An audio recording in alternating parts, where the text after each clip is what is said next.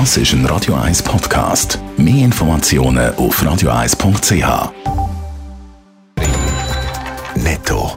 Das Radio 1 Wirtschaftsmagazin für Konsumentinnen und Konsumenten wird Ihnen präsentiert von Blaser Greinicher. Wir beraten und unterstützen Sie bei der Bewertung und dem Verkauf von Ihrer Liegenschaft.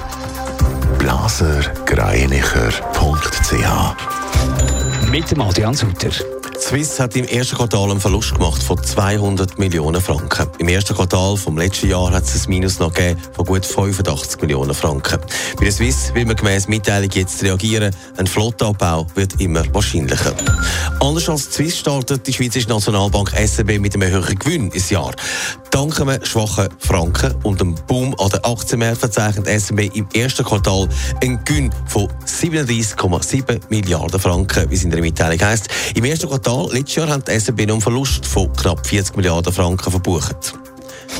Der US-Konzern Apple und Facebook haben im ersten Quartal einen Gewinnsprung gemacht. Apple hat dank dem guten Verkauf von iPhone im Vergleich zum Vorjahr den Umsatz um über 50 Prozent auf 90 Milliarden Dollar gesteigert. Facebook hat dank mehr Werbung im Netz den Umsatz ebenfalls um 50 Prozent auf 26 Milliarden Dollar können steigern. Es sind dunkle Wolken über Kloten, nicht weil der EHC nicht aufgestiegen ist, sondern wegen dem Flughafen Meske gehört, Corona-Pandemie trifft die Airline richtig hart. Adrian Sutter, der Verlust ist gewaltig und die Zukunft ist düster.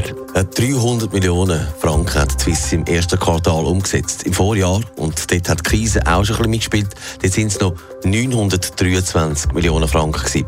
Man muss sich das einmal vor Augen führen. Die Swiss hat im ersten Quartal von einem Jahr 4400 Flüge abgewickelt. Das sind mehr als 80 Prozent weniger als vor einem Jahr. Und es sind gerade mal 290.000 Passagiere an Bord gewesen. Das sind sogar 90 Prozent weniger als im letzten Jahr. Was heisst das jetzt für die Airline und vor allem auch für die Angestellten? Ja, wenn man die Mitteilung von der Swiss liest, dann läuft es einem kalt den Rücken ab. Es wird klar gemacht, dass all die Sparmaßnahmen, die man jetzt eingeleitet hat, zwar nützen, aber nur ein Tropfen auf den heißen Stein sind. Es braucht noch mehr Massnahmen und zwar sofort. Das heisst, auch ein Flottenabbau und damit auch Stellenabbau ist unumgänglich. Es braucht eine deutliche Redimensionierung, heisst in der Mitteilung. Was das aber genau bedeutet, das teilt die Airline noch nicht mit. Netto. Das Radio 1 Wirtschaftsmagazin für Konsumentinnen und Konsumenten.